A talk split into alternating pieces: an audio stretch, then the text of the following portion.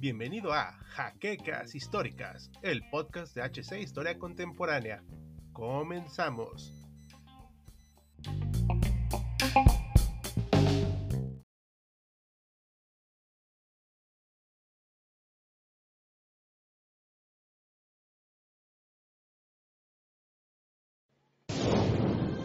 Bienvenidos a HC Historia Contemporánea, la página histórica por excelencia.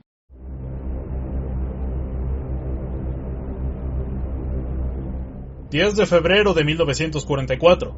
Un enjambre de 169 fortalezas volantes B-17 se aproximaba a la ciudad industrial de Brunswick, en el norte de Alemania, acompañados de los P-38 Lightning, los cazas P-51 y los Republic P-47, parecen ir bien escoltados ante esta situación. El ataque diurno se ha preparado con antelación y los cientos de hombres están alerta ante cualquier acción enemiga. Aunque no están confiados, sí saben de la capacidad del B-17, el cual ha venido a modificar totalmente el esquema de bombardeo en Europa.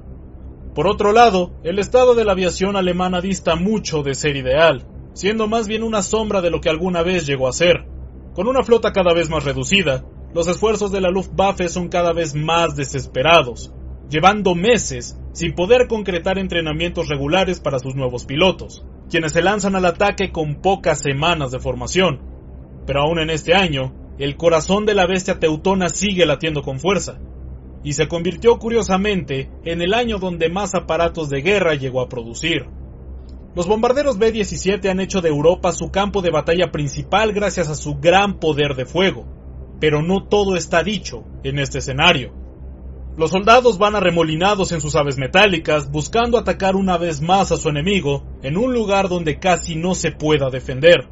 Pero ese casi está por ser comprobado como equivocado por unos haces del aire teutones que se disponen a defender su patria. Saludos historiadores y bienvenidos a una nueva entrega de Sábado Bélico.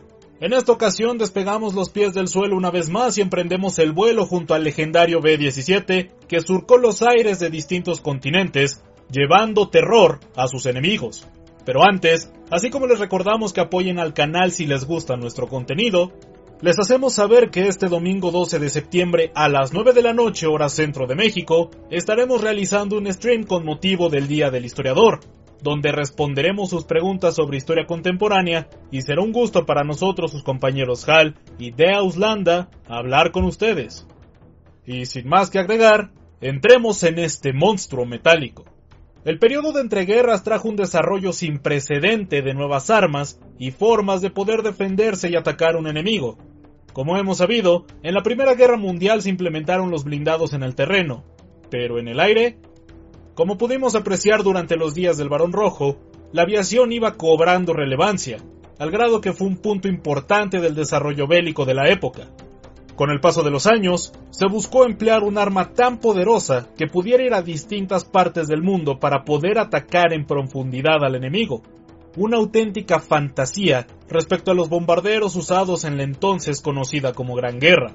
Es por esto que nació el bombardero Boeing B-17, que recibió con toda justicia el sobrenombre de Fortaleza Volante. La idea de las Fuerzas Armadas era cambiar la forma en que se comportaban y formaban los bombardeos. La forma tradicional de estas naves era en forma de V, en una manera similar a las aves en sus migraciones. Con el B-17 se esperaba que cambiara este modo de atacar, terminando siendo el modo Flight Box con tres bombarderos juntos, logrando diversas formaciones en conjunto, con hasta 163 aviones volando en estas cajas. Pero este modelo no se desarrolló sino hasta 1943, cuando la balanza de la guerra se inclinaba a favor de los aliados. Los primeros prototipos de este avión fueron encargados por la United States Air Force, USAF, en el lejano año de 1935 a la compañía Boeing Aircraft, bajo el prototipo B-299, el cual curiosamente, se estrelló en una prueba en Seattle. Contrario a la tradición de aquel entonces, se pidió que tuviera cuatro motores con el objetivo de ser un bombardero de largo alcance. Y tras este primer fracaso, el avión logró despertar el interés del ejército, por lo que iniciaron los contratos y pedidos de mejores unidades. Gracias a esto se crearon los modelos de pruebas Jeep 17, que tuvieron 13 unidades y que sirvieron como arquetipo de la poderosa fortaleza aérea, sufriendo modificaciones a partir de esta base a lo largo de sus años de servicio. En un principio se pensó para 11 tripulantes, incluido el piloto. Sus trenes de aterrizaje se escondían en el fuselaje para protección y tenía un diseño sobrio y elegante que le daban un aspecto llamativo para ser un avión de guerra. Una de sus características más peculiares fue la torreta en su vientre, que se volvió icónica por su capacidad destructiva y sobre todo por ser una trampa mortal para el artillero que estaba dentro. Las modificaciones hechas con el paso de los años llevaron a esta brutal arma a tener 13 ametralladoras de 12.7 milímetros a bordo, incluida la de la panza, dos en las puntas, dos en las ventanas laterales, dos en la cola, una en la parte baja frontal, una en la radio y otra metralleta en el techo del avión, además de poseer una capacidad de bomba de 7.990 kilogramos, lo cual lo hizo francamente un arma a considerar. Sus cuatro motores Wright R1820-97 Cyclone iban por par en cada ala, proveyendo una autonomía de más de 2.000 kilómetros para este bombardero. Su capacidad de carga rondaba las 20 toneladas, lo que era en ese momento una cantidad impresionante de bombas y pertrechos. En comparación, los bombarderos usados en la Primera Guerra Mundial cargaban con un máximo de 4 toneladas. Finalmente, los primeros modelos que entraron en modo de producción propiamente dicho fueron los B-17B con 39 unidades, los cuales alcanzaron las entonces increíbles velocidades de 470 km por hora. El modelo C llegó a marcar 520 km por hora, con sus motores Wright R1820-65 G205A Cyclone. Algunos de estos se dieron mediante la ley de préstamo y arriendo a la Royal Air Force, que utilizó estos bombarderos en la guerra de Europa antes que entrar Estados Unidos al conflicto. Renombraron estos aviones como Fortress 1, cumpliendo distintas misiones para la RAF con resultados variados, perdiendo 8 unidades ese mismo año pero la producción en masa se logró hasta la serie B-17E en 1941, con la creación de 12 unidades que fueron entregadas hasta 1942, iniciando su serialización y mostrando el músculo industrial militar del país norteamericano. Sin embargo, la verdadera prueba de fuego vino el 7 de diciembre de 1941 en Pearl Harbor, Hawái. 12 B-17 de distintos modelos se encontraban en la pista, debido a que eran momentos de paz, además de que se encontraban abasteciéndose en camino hacia las Filipinas, en miras de reforzar por la actitud hostil del imperio japonés. En el ataque sorpresa a la isla hawaiana, solo dos de estas grandes aves fueron incapacitadas, pero la tragedia vino en la zona filipina. Debido a lo brutal y contundente del ataque japonés, los B-17 de Luzón sufrieron graves pérdidas, quedando virtualmente destruidos y moviendo unas pocas unidades hacia Australia para sanar sus heridas. Su papel en la Guerra del Pacífico, como vemos, empezó mal y no mejoró al año siguiente. Aunque gracias a su gran altitud, los cero japoneses no podían alcanzarlos y seguían siendo un arma formidable, pues recibía mucho castigo, aunque con poca efectividad. Su mejor papel fue definitivamente en Europa y África, donde debido a que no había ese impedimento llamado océano, de menos podían acercarse más hacia sus objetivos.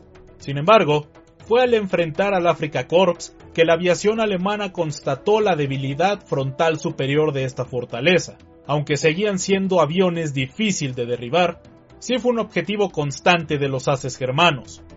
Las primeras incursiones europeas fueron un fracaso, pues aún no se habían adaptado la formación box de los bombarderos y las escoltas de parte de cazas efectivos. Por ejemplo, en un solo día de combate, el 14 de octubre de 1943, se perdieron 76 B-17 debido a sus debilidades y que aún era competitiva la Luftwaffe.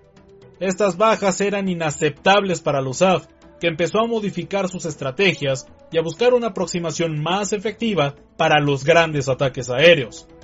Además, poco a poco la balanza se fue inclinando a su favor, puesto que la capacidad industrial estadounidense simple y sencillamente no tenían rival, sobre todo tomando en cuenta lo rápido que se estaba consumiendo su rival alemán. Con el recrudecimiento de los combates en el frente oriental para los alemanes, los aliados empezaron a ganar impulso y fueron dominando los aires, ayudados también por la incompetencia de Hermann Göring. el cual tenía una noción cada vez menor de su trabajo. Es ahí donde vemos pilotos como Adolf Galland que notaban el poder de los B-17, y aunque había máquinas y elementos alemanes, simplemente las bajas que estaban sufriendo no podían compensarse. Por si fuera poco, la estrategia aliada empezó a enfocarse en las zonas industriales, afectando las fábricas de aviones Focke-Wulf, que eran uno de los principales depredadores de las fortalezas volantes. Al final de la producción de estos aviones en 1945, se crearon más de 12.000 unidades de esta fortaleza voladora, que aún cumplió algunas funciones militares en diferentes países hasta principios de los 60. Y como dato curioso, incluso la propia Alemania llegó a usar estos aviones, lo cual muestra la gran capacidad y valor que reconocían todos los bandos sobre este avión. Vayamos a 1944, donde la situación para el B-17 y la aviación aliada era de franca ventaja, aunque no sin bajas.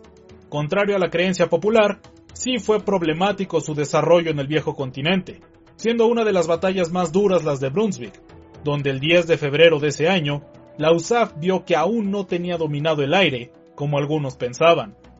Las fuerzas aliadas están listas para atacar nuevamente a los alemanes. Saben bien que es cuestión de tiempo para ganar la guerra, pero el enemigo no da muestra de ceder, aunque ya está contemplada la operación Overlord.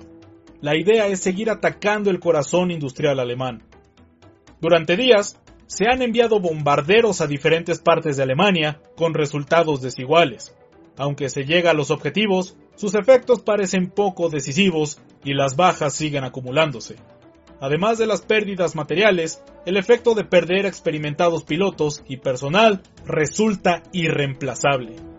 Lamentablemente para ellos, la operación no inició bien, el mal tiempo los retrasó y 169 bombarderos van escoltados por sus casas.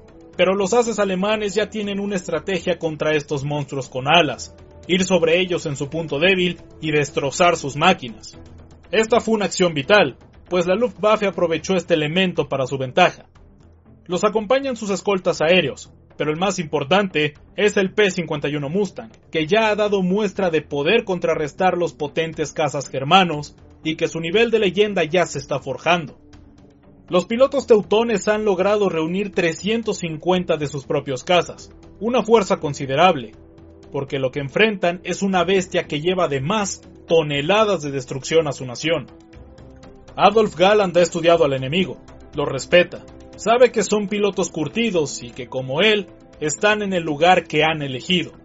Las rencillas con Göring pasan a segundo plano, necesita defender su patria y el campo de batalla está en los cielos. Se sube a su aparato y comanda a sus pilotos buscando el enemigo que ya ha sido avistado. Entonces, tras la estela dejada por ellos, los avista. Es una formación impresionante. Alcanza a contar más de 100 B-17. Ya los conoce, ha derribado varios y sabe muy bien que no son para tomarse a broma. El momento ha llegado. Ordena a sus hombres alistarse e iniciar el ataque. Sus naves se abalanzan sobre sus presas, trayendo confusión entre los aliados. Mientras tanto, los aliados están estupefactos al ver esa cantidad de cazas alemanes salir entre las nubes. Empiezan los disparos y empiezan las bajas.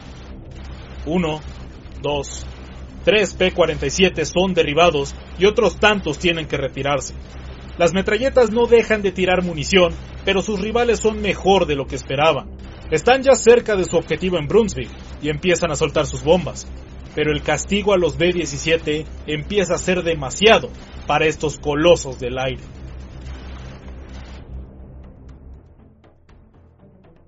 De las 169 fortalezas voladoras, 29 son derribadas en el ataque, 52 fueron dañadas seriamente y uno de los aparatos que consiguió volver a Inglaterra fue considerado como pérdida completa. En total, fueron alcanzados 111 aviones por los germanos. Sin embargo, las bajas contrarias fueron también graves, pues se perdieron 42 naves. Y si bien esos números era posible recuperarlos, lo que era una pérdida valiosa fueron los pilotos que estaban en estos cazas alemanes, los cuales eran imposibles de sustituir. El ataque aéreo a Brunswick no fue de ninguna manera definitivo o un parteaguas para el esfuerzo bélico de ambos bandos. No obstante, debido a los constantes ataques de las fuerzas aliadas sobre sus rivales, fueron mermando su capacidad de reacción, tal y como vimos en el caso de la Jack Verban 44, aunque eran sin duda valientes, las pérdidas humanas no se podían igualar. Al final, el B-17 fue un punto de quiebra en las estrategias de bombardeo, pero como vimos, requirió mucho tiempo de afinación y pérdidas para lograr ser el arma que se había contemplado en su diseño original. Y eso es todo por esta entrega de Sábado Bélico. Esperamos les haya agradado y como siempre, contamos con su apoyo de la manera acostumbrada. No olviden seguirnos en las redes sociales para más información y como siempre, se despide de Auslanda. Ya nos veremos en el siguiente campo de batalla.